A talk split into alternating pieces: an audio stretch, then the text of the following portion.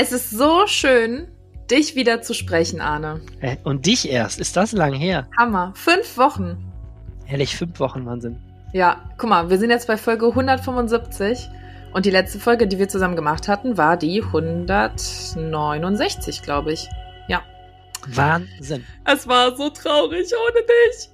Nein, du das hattest hat mir auch gefehlt. Ich ja. habe freitags immer so eine Leere verspürt. Furchtbar, dann mal nicht aufzeichnen zu müssen. Nein, ich habe ja eine würdige Vertretung für dich gefunden, zweimal mit Ja, war sehr interessant. Ich habe das immer sehr gerne gehört. Ach schön, ja, zweimal mit der Verena aufgezeichnet, zweimal leider äh, alleine oder dreimal sogar. Aber ähm, ja, jetzt bist du ja wieder da und ich freue mich sehr. Äh, du hast äh, es ja auch schon mitbekommen. Ich glaube, zwei Monate haben wir noch zusammen. Und dann kommt so langsam die Helene wieder. Ja. Aber die, äh, so genau weiß ich es gar nicht. Ob das doch, die, doch, doch, doch. Ja, ja ich ne? will jetzt nichts Falsches ankündigen, aber so ungefähr müsste das hinkommen. Ich habe jetzt auch die Daten nicht im Kopf, ja. aber es, äh, Helines Rückkehr naht. Sie naht. Bis dahin freue ich mich aber, das hier noch mit dir weiterzumachen. Und äh, ich habe es äh, im letzten Podcast schon gesagt, ähm, wir haben zwar am Freitag veröffentlicht, aber schon am Mittwoch aufgezeichnet, weil ich im Urlaub war. Und ich bin vor fünf Stunden wiedergekommen. Deswegen ähm, muss den äh, größten Anteil dieser Folge heute der Arne übernehmen, weil ich überhaupt keine Ahnung habe, was in Düsseldorf passiert ist in der letzten Woche. Ich, ich wiederum bin aus der Elternzeit zurückgekommen und musste mich eine Woche lang nur mit dieser elendigen Bundestagswahl ähm, beschäftigen. Ich kann dir rauf und runter jetzt erzählen, welche Düsseldorfer im Bundestag sind und wie es die Ergebnisse waren und so. Ich glaube aber, das interessiert jetzt auch nicht mehr so sehr und bin total froh, jetzt auch mal wieder über andere Themen reden zu dürfen, weil diese Woche war echt eine Menge los und ich glaube, das wird eine sehr interessante Folge. Mm, ich glaube auch. Du erzählst uns nämlich etwas über Ex-Oberbürgermeister Thomas Geisels äh, neues Buch. Er hat etwas über seine Amtszeit geschrieben. Wir sprechen mal darüber, was da drin steht. Genau. Dann erzähle ich was über den RAX. Äh, klingt langweilig, ist aber sehr interessant. Das ist dieses neue Zugsystem, was uns alle endlich mal äh, beim Zugfahren ähm, glücklicher machen soll. Und dafür wird in Düsseldorf jetzt gebaut oder beziehungsweise jetzt darüber entschieden und da gibt es sehr, sehr interessante Diskussionen. Und was du mir eben schon erzählt hast im Vorgespräch, die Kunstakademie soll einen spektakulären Anbau bekommen und der Entwurf stammt vom Rektor selbst und das sorgt für ein bisschen Unmut. Mein Name ist Arne Lieb und ich bin verbunden mit Charlotte Großer. Ihr habt Folge 175 und der Rhein steht bei relativ mickrigen 1,44 Meter. Rheinpegel. Der Düsseldorf-Podcast der Rheinischen Post. Herzlich willkommen im Rheinpegel-Podcast. Wir sprechen jede Woche darüber, was Düsseldorf bewegt. Mein Name ist Arne Lieb, ich bin stellvertretender Leiter der Düsseldorfer Lokalredaktion und verantwortlich für Kommunalpolitik. Und mein Name ist Charlotte Großer. Ich mache ab jetzt, also ab heute, dem 1. Oktober, nur noch den Rheinpegel bei der Rheinischen Post, weil ich ähm, ja, mich beruflich ein bisschen umorientiert habe und bin ansonsten in der Welt nur noch eines Radios unterwegs und äh, ja, freue mich da sehr drauf, jetzt aber weiter mit Arne immer noch den Rheinpegel machen zu können, weil es einfach ein richtig schöner Podcast mit tollen Themen ist. Und wenn ihr uns irgendwas mitteilen wollt, ähm, Anregungen, worüber wir hier mal sprechen könnten, dann meldet euch gerne bei uns. Und zwar äh, per Mail am liebsten an rheinpegel.rheinische-post.de. Ihr könnt uns in jeder Podcast-App hören und bei Spotify. Und wenn ihr uns äh, sehr glücklich machen wollt, dann hinterlasst ihr uns da fünf Sterne, zehn Punkte oder was auch immer ihr tun könnt, um euer Wohlgefallen auszudrücken, denn das macht diesen Podcast bekannter. Und wenn ihr wollt, dass wir euch unglaublich lieben, dann zahlt uns euer Geld, indem ihr euch ein RP Online Plus Abo macht. Und zwar über die Seite rp-online.de slash abo-reinpegel, denn dann wissen alle in diesem Haus, ihr habt das gemacht, weil ihr den Reinpegel so gut findet. Ja, da würden wir uns sehr drüber freuen. Und ähm, wir schauen jetzt direkt auf unser erstes Thema, Thomas Geisels Buch. Das ist ja nicht das erste Buch von ihm. Er hat ja schon mal eins veröffentlicht. Ich glaube, da ging es doch darüber, was er an Düsseldorf so toll findet, ne? Genau, das war noch während seiner Amtszeit. Das war ja. so ein, genau so irgendwie so ein Düsseldorf-Buch. Ich habe es gar nicht mehr so vor Augen, genau. Mhm. Und jetzt ist Grenzgänger am Donnerstag erschienen. Mhm. Und was ist das für ein Buch? Grenzgänger ist ein Buch, das hat den Untertitel ähm, Erinnerungen eines Düsseldorfer Oberbürgermeisters. Natürlich nicht irgendeines Düsseldorfer Oberbürgermeisters, sondern ihm selber. Er war ja von 2014 bis 2020 hier Oberbürgermeister, ist dann vor ziemlich genau einem Jahr abgewählt worden. Das war Ende September 2020. Musste dann Ende Oktober äh, letzten Jahres das Oberbürgermeisterbüro verlassen und hat dann schon im Dezember angefangen, seine Erinnerungen aufzuschreiben. Also es ist so, man kann sich vorstellen, er war ein paar Wochen im Urlaub und hat dann direkt äh, so für sich so eine Leistungsbilanz gemacht. Was war denn jetzt, was habe ich denn da alles jetzt getrieben und war es gut und hat es geklappt? Mhm. Und jetzt war gestern die Präsentation, du warst auch dabei. Wie war es denn? Ja, großer Bahnhof, das, das Buch ist im Droste Verlag erschienen hm. und ähm, die Präsentation war immerhin im Industrieclub hier, so einer der ganz feinen Städten der Stadt. Und äh, Geisel hatte sich auch zwei ähm, zwei Gäste geholt zur Präsentation. Das eine war der äh, Bürgermeister von Erkrath und der andere war sehr bekannt, nämlich Günther Oettinger, früherer Ministerpräsident von Baden-Württemberg und mhm. ähm, auch bei der EU tätig. Später dann ähm, CDU-Politiker ja eigentlich, ne? Geisel ist ja SPD.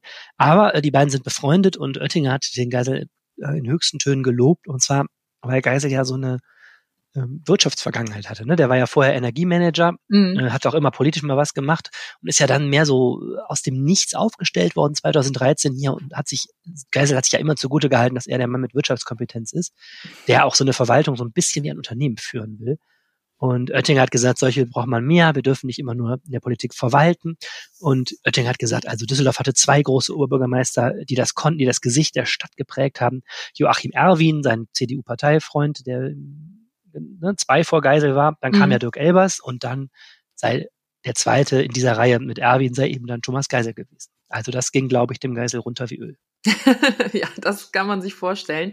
Und jetzt äh, großen Respekt an dich. Gestern ist das Buch rausgekommen, irgendwie knapp 300 Seiten hast du gesagt und du hast es schon durch. nee, ich hatte, nee, ich hatte fairerweise muss ich sagen, ich hatte vorab so ein Rezensionsexemplar. Ich habe es jetzt nicht gestern das ah. erste Mal gesehen, aber okay. es stimmt, ich habe große, große Teile dann gestern noch so durchge, ähm, durchgelesen oder gescannt, ehrlich gesagt, teilweise mhm. auch. Es ist ähm, ja 360 Seiten dick und es ist schon so eine so eine Leistungsbilanz. Also die, die Aufteilung ist in, über große Teile so nach Themen. Da geht es dann um Schulbau, um Bäderbau, um Verkehrswende, um so. Und ich, einerseits kann ich natürlich vieles, weil ich mit Geisel die ganzen Jahre ja immer geredet habe und mhm. deswegen auch so teilweise ein bisschen grinsen musste, weil das ist halt Geisel redet über Geisel. Man, ich hätte es teilweise auch ungefähr erahnen können, was drin steht.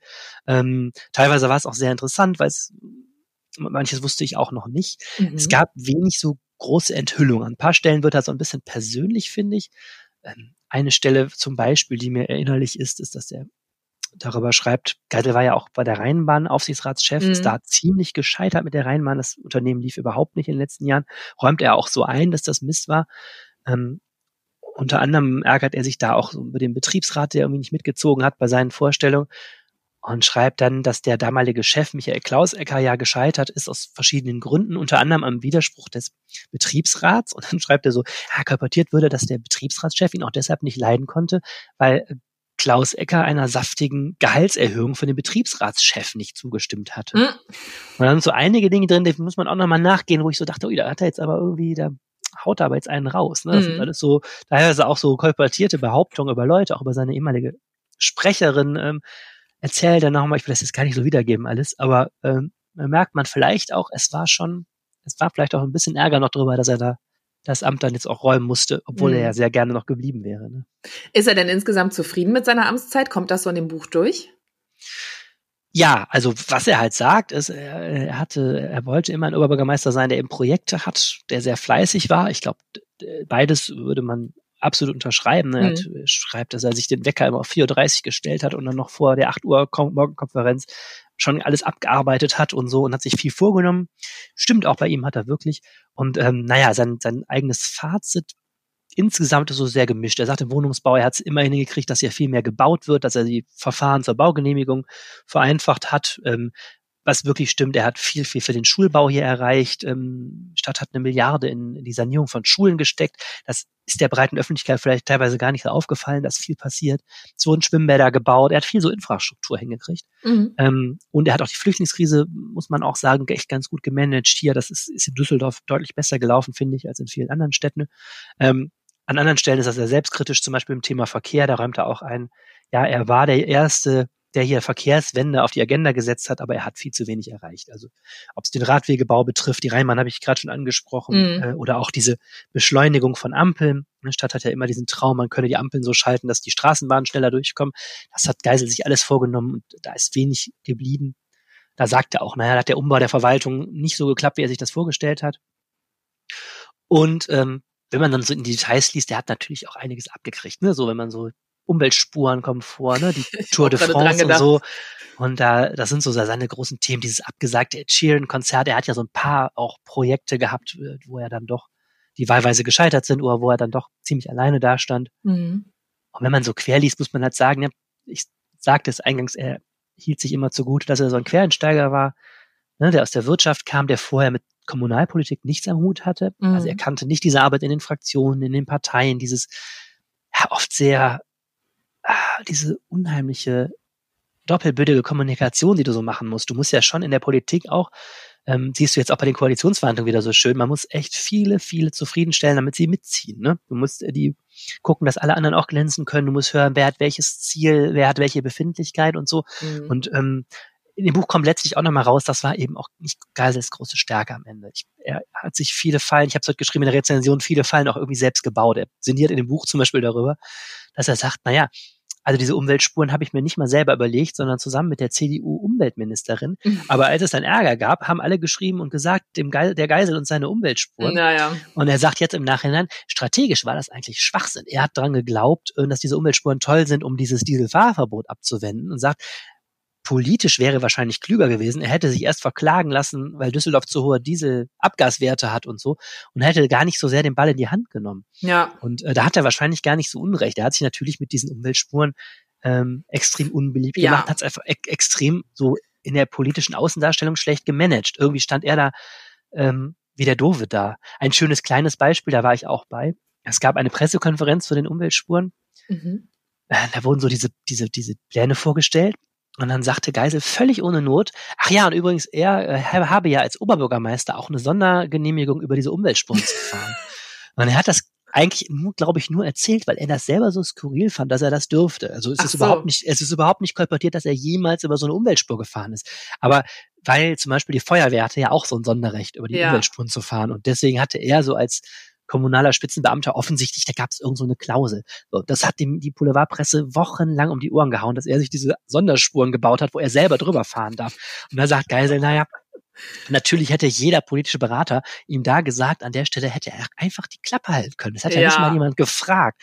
Und ähm, auch das war irgendwie in meiner Erinnerung Thomas Geisel. Es war, er war immer auch gut für eine dafür, sich völlig ohne Not um Kopf und Kragen zu reden. Zum Beispiel auch mit dieser Geschichte, wo er so laut darüber sinniert hat, dass man das Schauspielhaus ja auch abreißen könnte, wenn die Sanierung zu teuer ist. Hm. Äh, will er jetzt nicht ganz so gesagt haben, aber er hat jedenfalls diese Frage aufgeworfen und völlig ohne Not da auch die hm. Leute gegen sich aufgebracht.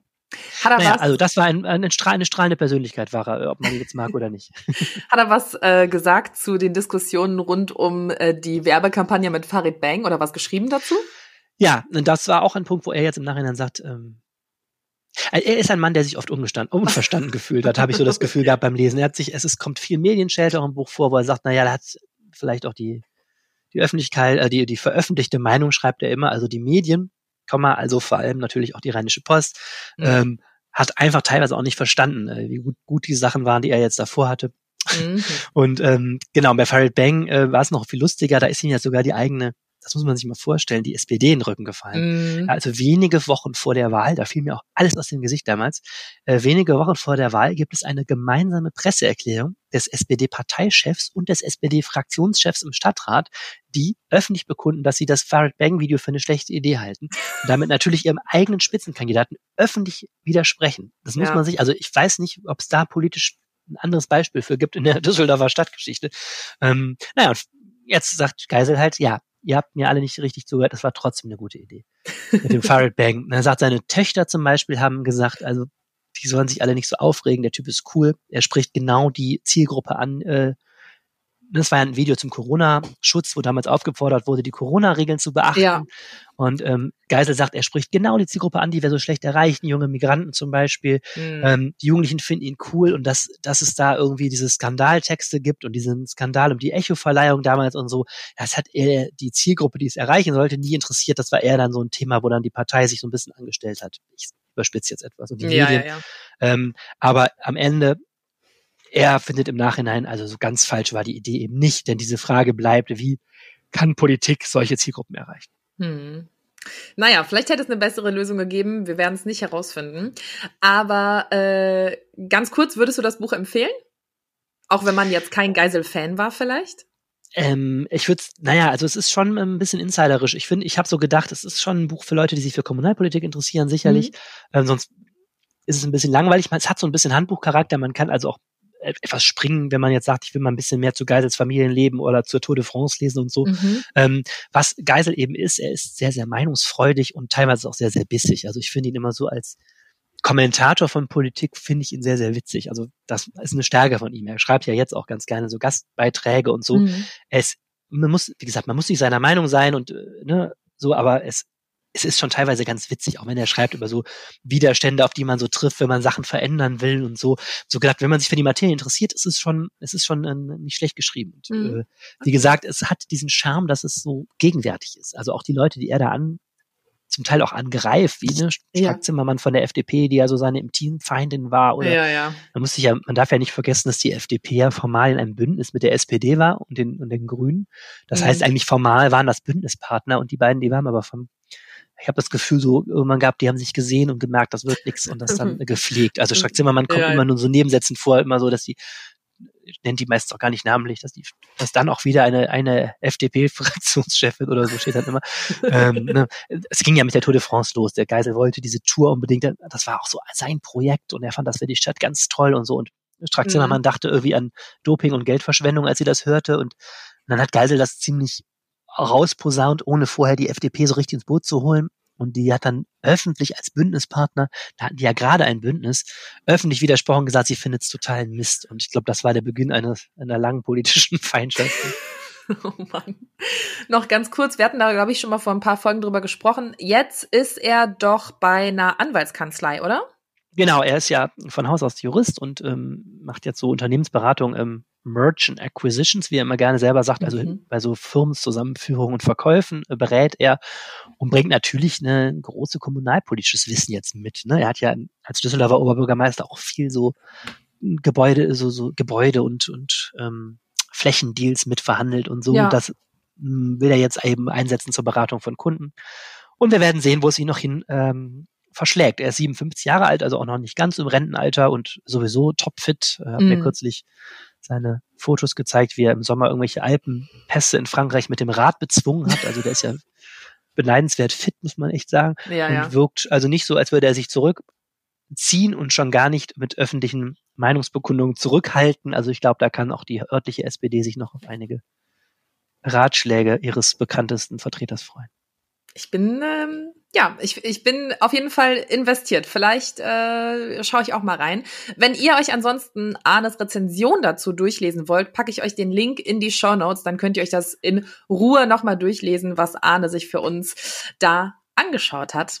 Genau, und ähm, das gibt in der Rheinischen Post gab es einen äh, exklusiven Vorabdruck des Kapitels über Farid Bang, wo wir gerade drüber redeten. Äh, den kannst du vielleicht auch noch dazu packen. Das kann ja. man auch frei lesen. Dann kann man auch hat, kriegt man einen Eindruck, will ich davon mehr lesen oder reicht's mir? Ja, packe ich dazu auf jeden Fall. Guckt einfach nach der Folge mal in die Show Notes.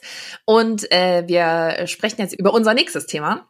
Und das ist ähm, ja eins, das glaube ich auch so ein bisschen für gemischte Stimmungen sorgt. Wobei eigentlich ist es ja ganz cool. Der RRX und zwar konkret in Angermund.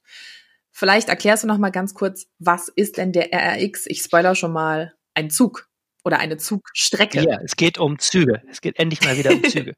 ähm, genau, man kann zwei verschiedene Geschichten erzählen. Wir erzählen jetzt mal beide. Die eine Geschichte ist die, dass, äh, dass das Ganze ein Trauerspiel ist für die Verkehrswende. Mhm. Dieser RRX äh, heißt Rhein-Ruhr-Express und ist eigentlich eine super, super gute Idee. Wir alle kennen ja als Bahnfahrende diesen, diese Regionalexpresse, ne, die diese Idee haben, ähm, Städte werden verbunden, die halten aber jetzt auch nicht an jeder mhm. Haltestelle, damit sie ein bisschen schneller sind. Ne? Diese Regionalexpresse sollen eben ersetzt werden durch den RRX.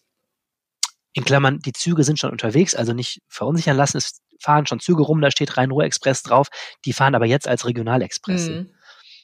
Bald soll das ein eigenes Zugsystem sein mit mehr Verbindungen zwischen den Großstädten hier, einer engeren Taktung und vor allem einer höheren Stabilität. Das heißt, die Dinger sollen nicht ständig zu spät kommen. Ah. So, wir alle wissen momentan Klimaschutz, Luftverschmutzung, Wachstum der Städte. Wir alle wissen, es ist unglaublich wichtig, so etwas äh, auf die Schiene zu bringen, um die Menschen dazu zu bringen, dass sie Autos stehen lassen. Denn wenn ne, alle Viertelstunde da ein Zug kommt und der bringt dich sicher zum Ziel, dann ist es ein Argument, nicht das Auto mhm. zu nehmen.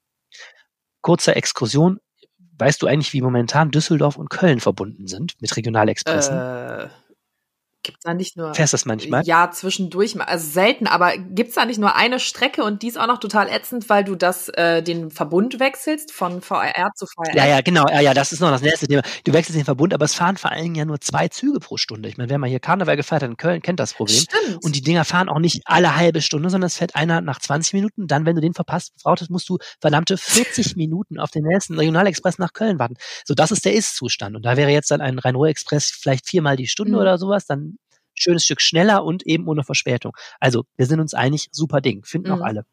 So, Trauerspiel deshalb, weil die werden geplant und geplant und geplant und es kann dir immer noch keiner sagen, wann das endlich mal funktioniert. Die Züge sind jetzt schon da, aber das Problem ist, du musst halt die Strecken ertüchtigen. Der Grund, warum es jetzt nicht besser geht, ist, dass die Strecken teilweise zu wenig Gleise haben und zu technisch nicht, ähm, nicht weit genug aufgerüstet sind. Und das alles wird seit vielen, vielen Jahren geplant und auch noch einige weitere geplant und dann irgendwann soll eben dieser RX kommen. Aber wann kann man bisher noch nicht sagen. Nein, also das ist ein Mammutprojekt. Diese Strecken, um die es geht, also zwischen Ruhrgebiet und Köln ist das grob, ähm, sind aufgeteilt in so Planungsabschnitte. An manchen Stellen musst du gar nichts machen. Und allein in Düsseldorf gibt's eine Handvoll Planungsabschnitte, mh, die sehr unterschiedlich weit sind. Teilweise, wie gesagt, sind es nur so Kleinigkeiten. Teilweise eben werden die Strecken richtig erweitert. Also da wird dann von das, das Stück, wo wir jetzt drüber reden, im Düsseldorfer Norden, in Angermund, da soll die Strecke von vier auf sechs Gleise erweitert Mhm. werden. Also kurz gesagt, die bauen neben vier ne, Gleise, die da sind, im Westen einfach noch zwei neben. Das hat zur Folge, dass ähm, der Bestandsschutz für diese Strecke nicht mehr gilt. Das heißt, ähm, die Bahn muss auch dann für Lärmschutz sorgen. Und das ist eben seit Jahren ein Zankapfel. Mhm. Ähm, eigentlich ist das was Schönes für die Anwohner, denn diese Strecke ist jetzt schon eine der meistbefahrenen in Europa mit zwei Millionen Pendler, die dort jeden Tag Jeden vorbeifahren. Tag. Und Krass. Jeden Tag habe ich eben dann war ein Pressegespräch äh, er, nochmal erfahren diese Zeit. Und ähm, bis jetzt ist es eben so, da stehen keine Lärmschutzwände, es gibt halt nichts und da rasen diese Züge zu durch, eben Fernverkehr und auch Regionalverkehr und S-Bahn. Und ähm, jetzt eben soll da auch Lärm, für Lärmschutz gesorgt werden, kommen wir gleich nochmal zu den Details. Und darüber wird eben seit vielen Jahren gestritten. Denn das ist eben die andere Geschichte, die man jetzt immer erzählen kann zum RAX. Es ist eben eine riesen Baumaßnahme und auch eine, eine etwas, was bei Anwohnern an der Strecke für Sorgen sorgt, weil natürlich noch mehr Züge dort verkehren sollen. Und wenn man eh schon Bahnlärm geplagt ist, ähm, freut man sich sicher nicht über die Nachricht, dass da jetzt schöne neue Züge kommen. Mhm, okay. Und ähm, zu diesem Streit, warum ist der jetzt nochmal konkret Thema geworden? Ja, so ein, so ein Streckenausbau ist ja ein formales Verfahren, also es wird geplant. Das, die, die erste Planung für Angermund liegt seit 2000, ich glaube, 14 fertig Mhm. vor. Seitdem gibt es da sieben Jahre Bürgerbeteiligung, weil es da eben so einen erheblichen Widerstand gibt. Ähm, und jetzt ist es so, dass die Bahn diese Planunterlagen im Januar eingereicht hat beim Eisenbahnbundesamt. Ähm, und bei diesem Planverfahren gibt es dann immer einen Schritt, der nennt sich Offenlage. Das heißt, die Pläne werden nochmal formal der Öffentlichkeit vorgelegt und dann dürfen alle, die dagegen sind, Einwendungen einbringen.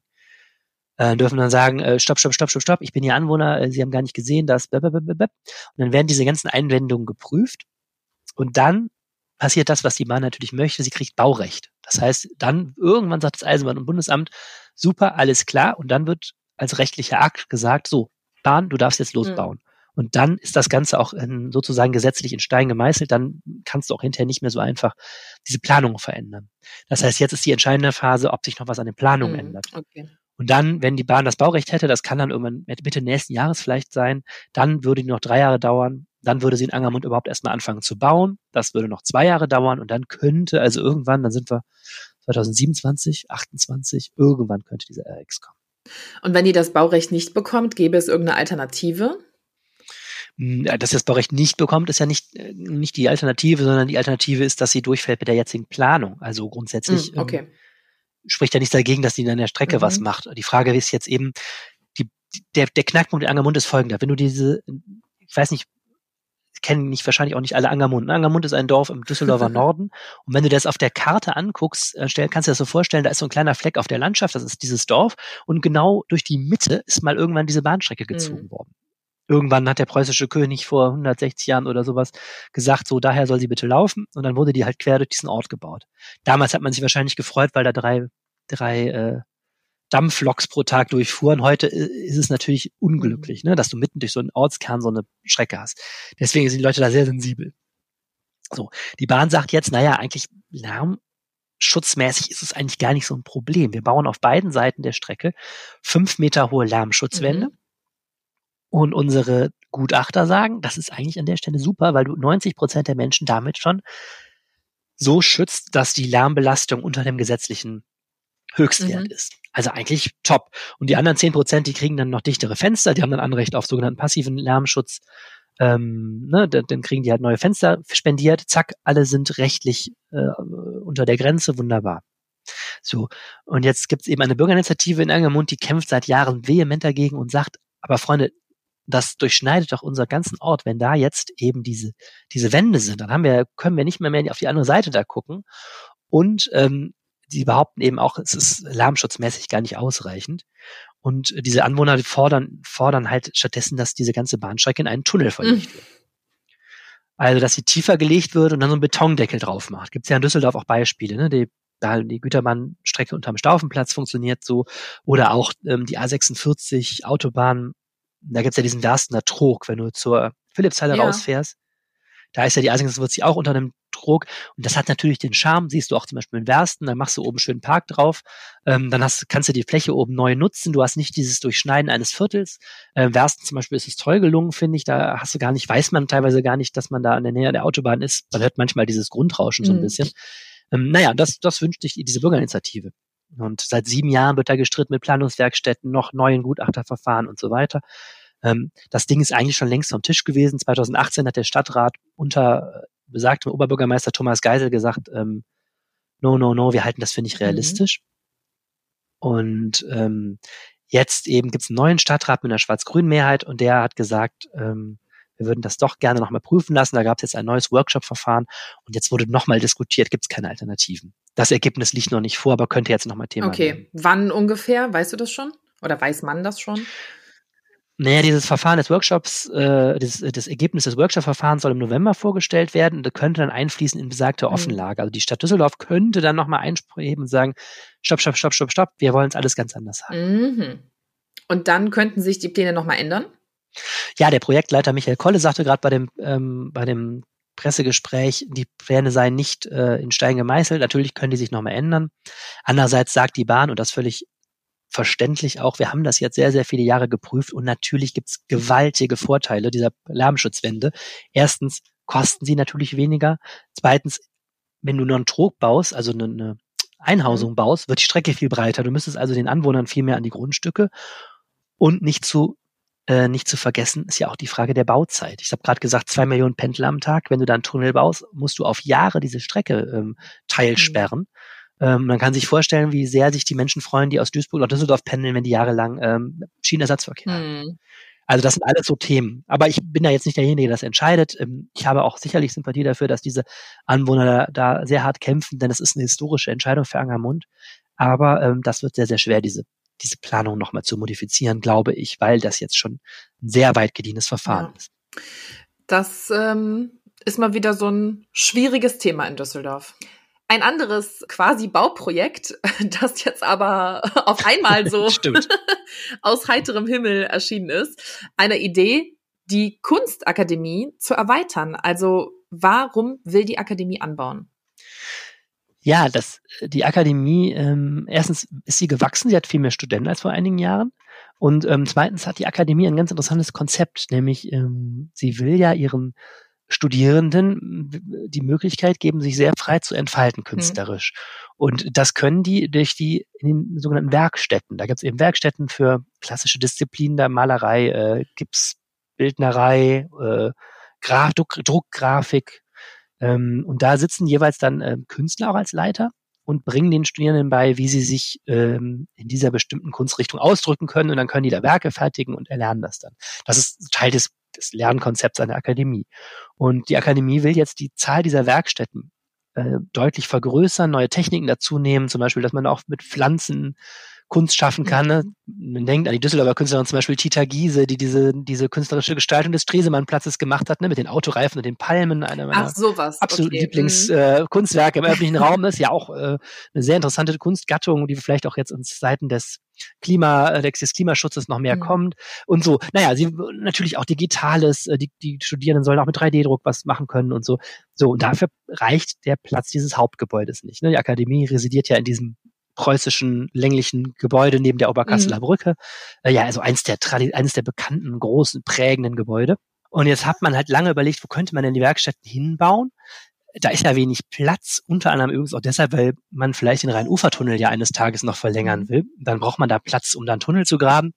Und dann ist das Ergebnis gewesen, zwischen der Akademie und der, der Oberkasseler Brücke, da ist ja direkt vor der Akademie so eine kleine Wiese, da stehen so schöne alte ja. Bäume ähm, wo man da mit dem Fahrrad hm, vorbeifährt. Da ist ja dieser, dieser Aufgang zur Brücke mhm. vor.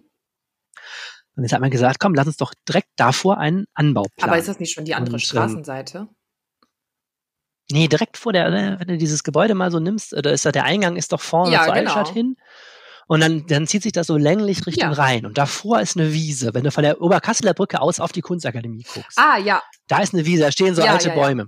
Und da direkt davor, weil die jetzt also einen großen Anbau machen das ganze Projekt äh, macht die Akademie eben selber. Also die bauen sich selber ihren Anbau.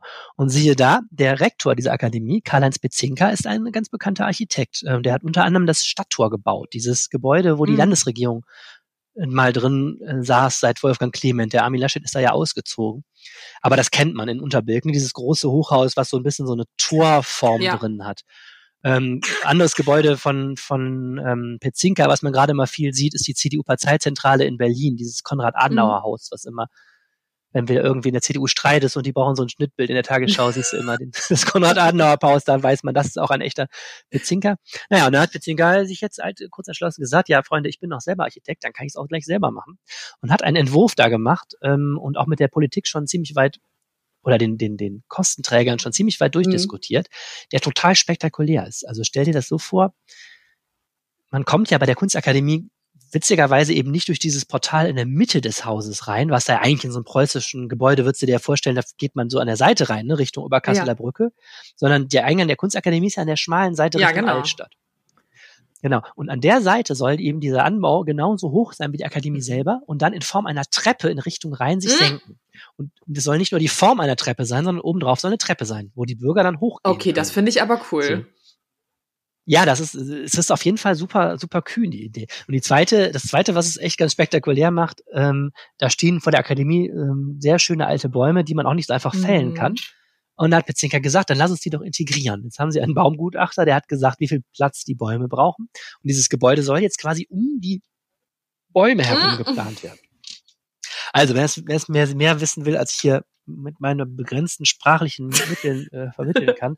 Äh, wir haben bei RP Online eine große Bildergalerie mit Visualisierung. Ich pack's in die Show Notes. Und ähm, und es ist schon, es ist ja schon halt so. Wir haben das gezeigt. Wir hatten exklusiv eben diese diese diese Visualisierung, haben diese Pläne gezeigt. Wir haben ein riesen Leserfeedback von total geil, mal was Neues, was anderes, bis hin zu, äh, sag was fällt dem eigentlich mhm. ein?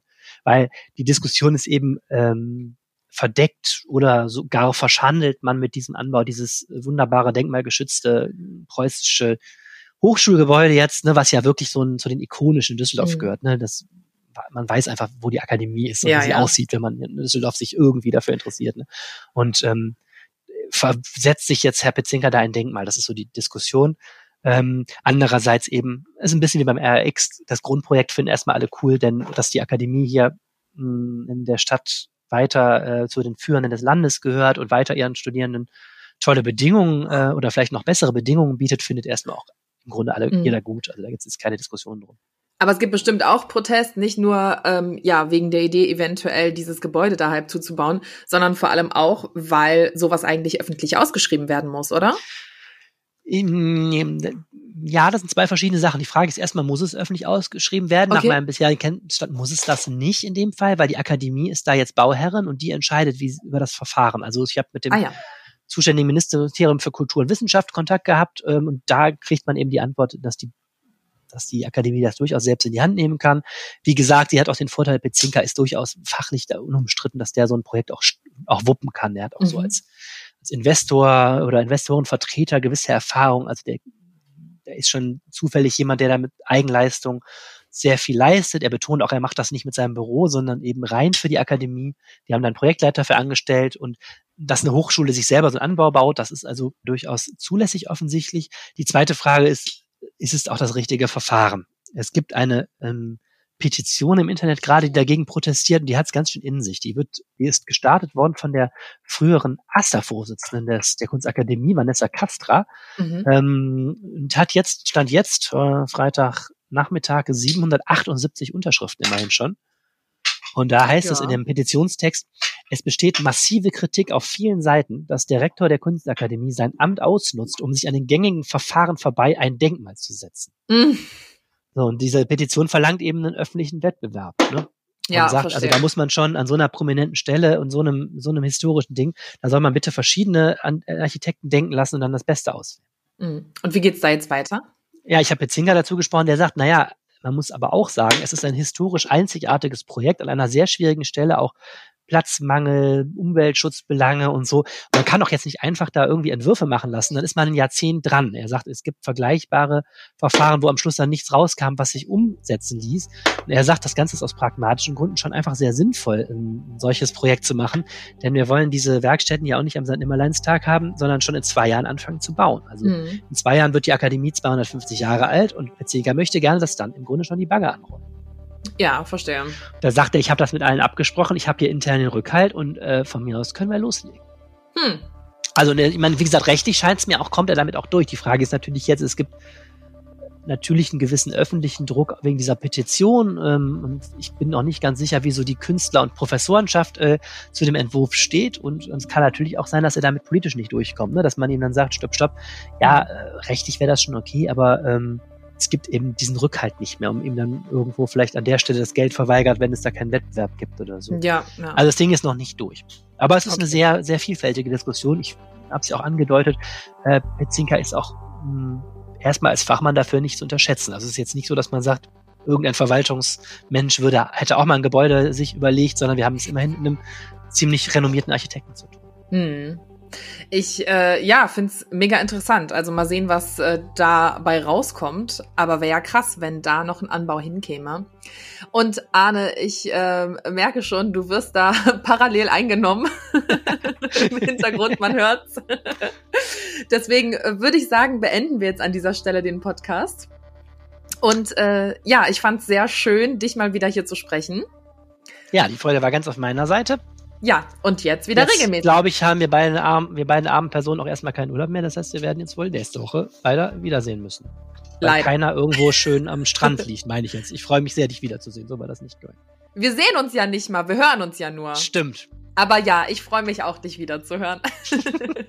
so, Wetter vom Wetterstruxi folgt jetzt gleich nach unserer Verabschiedung. Und äh, die kommt jetzt auch. Wenn ihr euch bei uns melden wollt, dann ähm, Schickt uns doch gerne eine WhatsApp, auch eine Sprachnachricht, wenn ihr mögt, an die 0151 157 10006. Oder ihr twittert den Arne an. Ja, ja, ich heiße Ed Arne Lieb bei Twitter. Und ich habe ja äh, mittlerweile auch mein Twitter reaktiviert und mich entschieden, das jetzt doch nicht zu ändern. Mich findet ihr unter Ed Schlummer, wie die Schlummertaste am Wecker, ohne C, also S-H-L-U-M-M-E-R. Jetzt habt ein schönes Wochenende. Genießt das. Ich glaube echt, äh, darf ich so sagen, beschissene Wetter. ich glaube, es wird nicht schön, aber wir hören es gleich. Ähm, meine App hat mir zumindest gesagt, es soll regnen das ganze Wochenende. Aber ich äh, nehme an, der Wetterstruxi weiß es besser. Und dann würde ich sagen, hören wir uns nächste Woche. Das machen wir. Schönes Wochenende. bis dann. Danke, bis dann. Tschüss. Tschüss. Auch so. Vorab möchte ich schon mal ankündigen, dass heute alles so ein bisschen nach Außenreporter klingt. Ähm, denn ich bin nicht in meinem kleinen schmuckligen Studio, wo ich dann auch mein äh, Mikrofon habe, sondern ich sitze gerade an der Dreisam. Genau, ich sitze nämlich in Freiburg und habe das wunderschönste Spätsommerwetter, was man sich nur so vorstellen kann. Ihr hört, ich bin draußen. Ähm, und das bringt mich auch zwangsläufig zu dem Wochenendwetter, denn, naja, so richtig spätsommerlich ist das alles nicht mehr. Wir gucken uns das mal gemeinsam an. Also, der Samstag bringt uns relativ viele Wolken. Da wird es wohl noch so einen Vormittag so einzelne sonnige Abschnitte geben können. Im Großen und Ganzen bleibt es aber relativ ähm, bedeckt und dann zieht auch Regen auf. Dieser wird so in etwa gegen 18, 19 Uhr voraussichtlich einsetzen und dann auch bis in den Sonntag hinein anhalten. Das wird eine schleifende Front werden. Diese hat es relativ in sich, was den Regen zu ein angeht. Was aber nicht nur den Regen angeht, sondern auch was den Wind angeht. Denn wir werden durchgängig Böen bis etwa 50 Kilometer pro Stunde bekommen. Es kann natürlich sein, dass direkt an der Kaltfront, wenn diese Front dann einmal durchgekommen ist, was relativ lange dauern wird, ähm, kann es auch mal sein, dass man 60 bis 65 Kilometer pro Stunde dabei sind. Im Großen und Ganzen bleibt es aber vor allem regnerisch und ähm, in allererster Linie auch relativ ungemütlich. Temperaturen liegen zwar bei 18 bis 19 Grad, solange die Front oder sobald die Front dann morgen aber durch ist, dann werden die Temperaturen dann deutlich zurückgehen und werden dann in Richtung 13, 14 Grad wandern. Und das wird es dann wohl auch erstmal für die nächste Woche bleiben. Auch da haben wir dann relativ wechselhaftes Wetter und vor allem dann auch kühle Temperaturen. Wie es dann danach ausschaut, Darum kümmern wir uns dann in der nächsten Woche. Also bis dahin euch ein schönes Wochenende und wir hören uns dann nächste Woche wieder. Ciao, ciao. Mehr im Netz. Alle Nachrichten aus der Landeshauptstadt findet ihr auf rp-online.de slash Düsseldorf.